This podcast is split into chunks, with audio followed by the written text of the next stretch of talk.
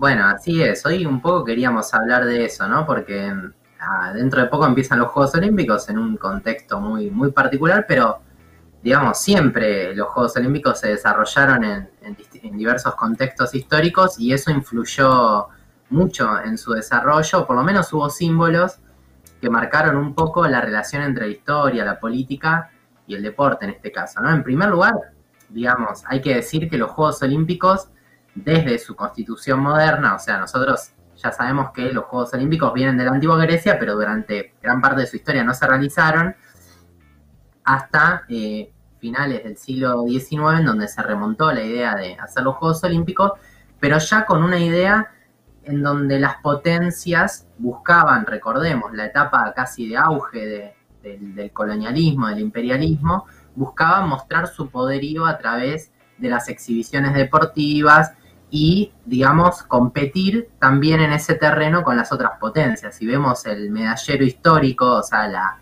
suma de las medallas de cada, de cada país, vemos que coincide prácticamente, por ejemplo, con el Consejo de Seguridad de la ONU, ¿no? Empieza Estados Unidos, Rusia, Reino Unido, China, Alemania, Francia, Italia, son los que más medallas tienen. Bueno, no es casualidad que los países con más poder económico, político, hayan sido también los que más quisieron mostrar, digamos, ese, ese poderío, tanto en la realización como en, la, en, el, en el intento, digamos, de destacarse dentro de las,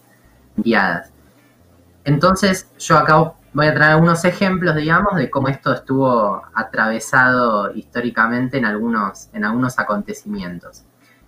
Creo que el más claro, el que se suele hacer referencia, son las Olimpiadas de 1936, realizadas en, en Alemania, pero una Alemania ya controlada por el nazismo, ¿no? Hitler suma el poder en 1933 y en estas Olimpiadas se buscaba si se quiere, como, como siempre se ha hecho con los eventos deportivos, limpiar un poco la imagen de los gobiernos, ¿no? Mostrarlo como un gobierno capaz de realizar una, gran actividad, un gran evento, bajo las normativas de valores universales, digamos, eh, aceptados por todo el mundo, pero ya de entrada todos los actos oficiales vinculados a los Juegos Olímpicos estuvieron atravesados por la propaganda nazi. De hecho, Goebbels, uno de los principales propagandistas del nazismo, fue encomendado por el propio Hitler a organizar algunas de estas demostraciones, ¿no? Atletas celebrando con el saludo nazi el triunfo de los alemanes, que por supuesto obtuvieron la mayoría de las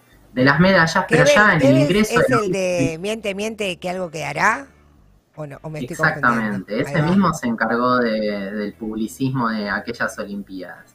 Bueno, eh, la, cuestión es que pese a este intento, digamos, hubo varios acontecimientos que demostraron que, en absoluto el régimen de Hitler era capaz de, digamos, de ocultar su racismo, empezando porque en la entrada a la Villa Olímpica decía prohibido la entrada a los perros y a los judíos, ¿no?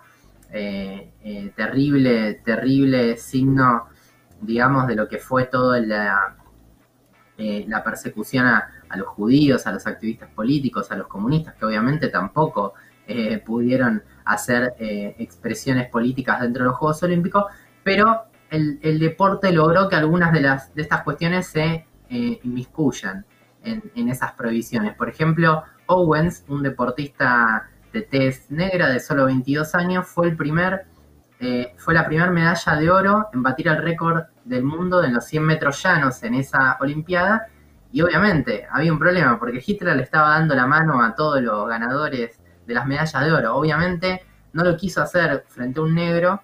Lo interesante es que esta historia quedó así porque Hitler no le quiso dar la mano, pero tampoco lo quiso hacer Franklin Delano Roosevelt, el presidente de Estados Unidos, cuando volvió eh, con la medalla de oro a su país. Esto obviamente eh, se dio en el marco de que ya había un filtro anterior en estos Juegos Olímpicos, porque por ejemplo Gretel Bergman, que era una destacada deportista olímpica alemana, no había podido participar en representación de su propio país por ser judía. Una, una consulta, Piro. Sí, ahora, ahora te dejo con ese ejemplo, pero nadie en, en este momento, o sea, Juegos Olímpicos en la Alemania nazi, ¿se sabe si alguien dijo algo al respecto del resto de la, de las potencias que, formaban parte también de, de los juegos, digamos? Bueno, efectivamente sí, hubo un intento de boicot, digamos, a los, a los Juegos Olímpicos. De todas maneras, muchos deportistas de las principales potencias participaron, pero hay un caso interesante que es el desarrollo de, o el intento de desarrollar unos Juegos Olímpicos Populares, se llamaron, organizados por el gobierno en ese momento de Frente, de, frente Popular en, en, en España, que no se pudieron realizar porque justamente el mismo año, a fines del mismo año, comenzó la, Guerra Civil Española, pero la idea era realizar como un boicot y unos Juegos Olímpicos paralelos, digamos, en donde, bueno, eh, por ejemplo, adhirieron muchos de los deportistas excluidos por ser judíos a los, a los Juegos de Múnich. Es un, ejemplo, un ejemplo interesante.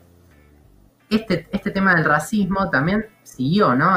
con, el, con el correr de los Juegos Olímpicos como un signo destacado. En 1960, por ejemplo, está el famoso ejemplo de Mohamed Ali. Ustedes por ahí recuerdan esa famosa entrevista en que Mohamed Ali está en un canal de televisión y cuenta que una vez que él retornó a Estados Unidos después de haber sido medalla de oro eh, en la categoría semipesado, siendo todavía un joven boxeador, todavía Cassius Clay, sin, sin ser todavía Mohamed Ali cuando regresó a su, a su ciudad natal, entró con la medalla de oro a, un restaurante y el dueño del restaurante le dijo, no, aquí no me importa si sos campeón olímpico, no me importa nada, no atendemos, no atendemos negros. Dicen, dice la leyenda que él luego de eso arrojó la, la medalla al río diciendo, bueno, si, si esto no me hace, no me hace estadounidense, si esto no me hace reconocido, bueno, no,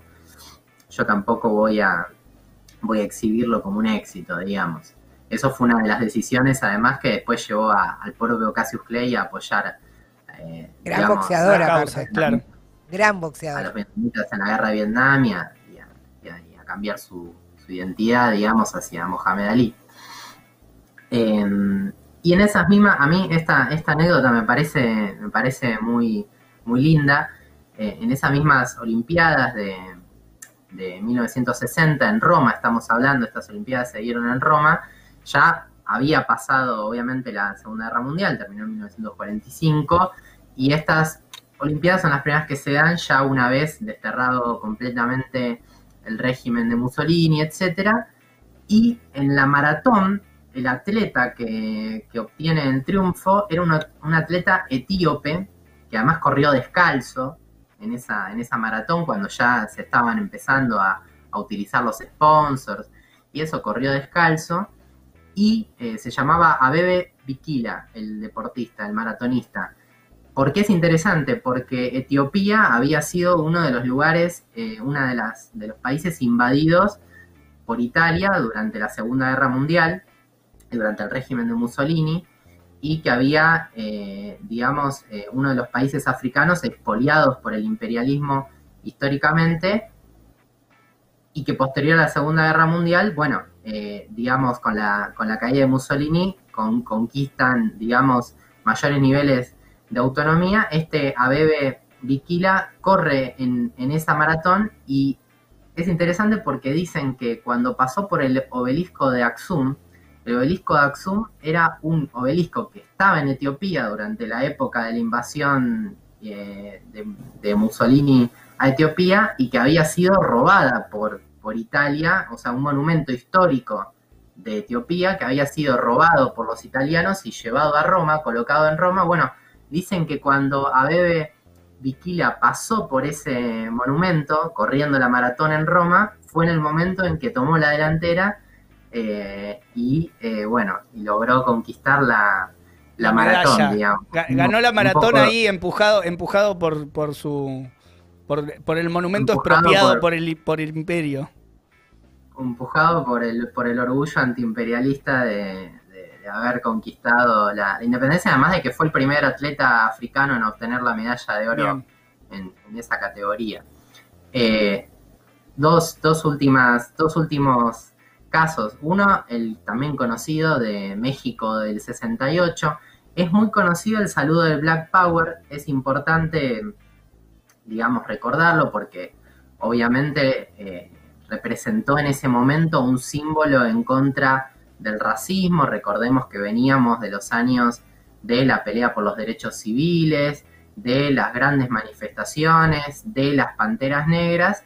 Los atletas hacen un saludo referenciado a los atletas negras, pero también es importante recordar, que no siempre se recuerda, que estos Juegos Olímpicos se dieron días después de la terrible y sangrienta matanza de Tlatelolco, ¿no? Donde el gobierno mexicano había asesinado a estudiantes y trabajadores que, en el marco de las revueltas que se habían dado en todo el mundo, luchaban eh, por sus derechos en contra del, del Estado del Estado mexicano. Y entonces este saludo de, Black Power fue también en solidaridad con aquellos, eh, digamos, con aquellos muertos en Tlatelolco que en muchos casos fueron desaparecidos, ni siquiera pudieron ser enterrados sus cadáveres. En Argentina, pocos años después, también estuvo atravesado por, por, por esta situación, sobre todo durante la dictadura. Recordemos, además del Mundial del 78, que tuvo un significado similar, ¿no? De encubrir un poco de legitimar al régimen de la dictadura. En el 80 se dan los Juegos Olímpicos de Moscú. Esos Juegos Olímpicos son boicoteados por, por Estados Unidos, o sea, le pide a todos sus aliados que no asistan a los Juegos Olímpicos, que no, que no, que no concurran. El gobierno dictatorial de Argentina en un primer momento tiene una posición ambigua, pero después Martínez de Oz en persona viaja a Estados Unidos, se reúne con funcionarios de Carter y ahí se compromete específicamente a que Argentina no, no, no, participe y boicotee esos Juegos Olímpicos. Y toda la prensa, esto es interesante, toda la prensa deportiva eh, adhiere a esta, a esta decisión al punto de casi no, no cubrir los Juegos Olímpicos de, la década del 80. Y el, gráfico, por ejemplo, el diario deportivo más importante, digamos, de ese, de ese momento, dice que la decisión era eh, porque Argentina pertenecía al mundo libre occidental cristiano, ¿no? O sea, el boicot a los Juegos Olímpicos se había convertido en una especie de propaganda pro-yanqui a la que el gobierno de la dictadura adhirió explícitamente, digamos, aquellos que se decían, ¿no? Nacionalistas, bueno una serie de cosas. Ubicados de uno de los, de los bandos de la, de la Guerra Fría de ese momento. Y más en la actualidad, eh, ¿qué, ha pasado con los juegos? No, bueno, el, último ejemplo que nosotros tenemos y que es importante rescatar para pensar un poco la, situación actual es el de los Juegos Olímpicos de Río en el 2016, ¿no? Estos se dieron en el contexto todavía del gobierno golpista de, Temer, no sé si algunos recuerdan, por ahí tenemos la imagen de Temer chiflado por todo el estadio en el marco de las manifestaciones que, se daban adentro y afuera, ¿no? Ya se habían dado manifestaciones con, el Mundial y luego se, se, habían dado también con los Juegos Olímpicos, ¿no? Se estaban gastando millones de dólares en la construcción de estadios, en la demostración supuestamente de una fiesta, mientras Brasil venía atravesando una enorme crisis social y política, mientras los jóvenes de la favela se rebelaban contra el precio de, los aumentos de los precios de transporte, de, la, de, los, de los alimentos, etcétera, y además en el marco de una fuerte política represiva, porque justamente parte de querer ocultar esas manifestaciones se había dado a partir de, una política represiva, de limpiar la ciudad, así como la dictadura en el 78 en Argentina había querido ocultar las villas miserias, bueno, el gobierno de Temer, igual que muchos otros, intentando ocultar la realidad de las favelas mediante, mediante básicamente un régimen de, apartheid de todas esas manifestaciones y de, barrios populares. Hoy, a mí lo que me parece interesante son, son dos cosas. una, que, estos Juegos Olímpicos, bueno, se dan eh, en el marco de, obviamente, de la pandemia, etcétera, pero, pero me parece importante estar atento a los símbolos que puedan aparecer, ¿no? O sea, propios de esta época. Ya muchos deportistas de distintos países se manifestaron diciendo que las condiciones sociales, económicas de sus países, de una juventud cada vez más precarizada, hace que muchos deportistas ni siquiera puedan viajar a los Juegos Olímpicos. Es decir, piensen que la mayoría de quienes participan de los, los Juegos Olímpicos son, son jóvenes, pero la juventud está atravesando una situación en el mundo en donde la gran mayoría está exento de poder dedicarse al deporte, al, a, alguna actividad recreativa, sino al contrario, están atravesados por, la precarización, por, la depresión, etcétera. Entonces, lo que nosotros vamos a ver los Juegos Olímpicos son una pequeña minoría de deportistas que logra llegar, pero en muchos casos también cuando llegan expresan algo de eso.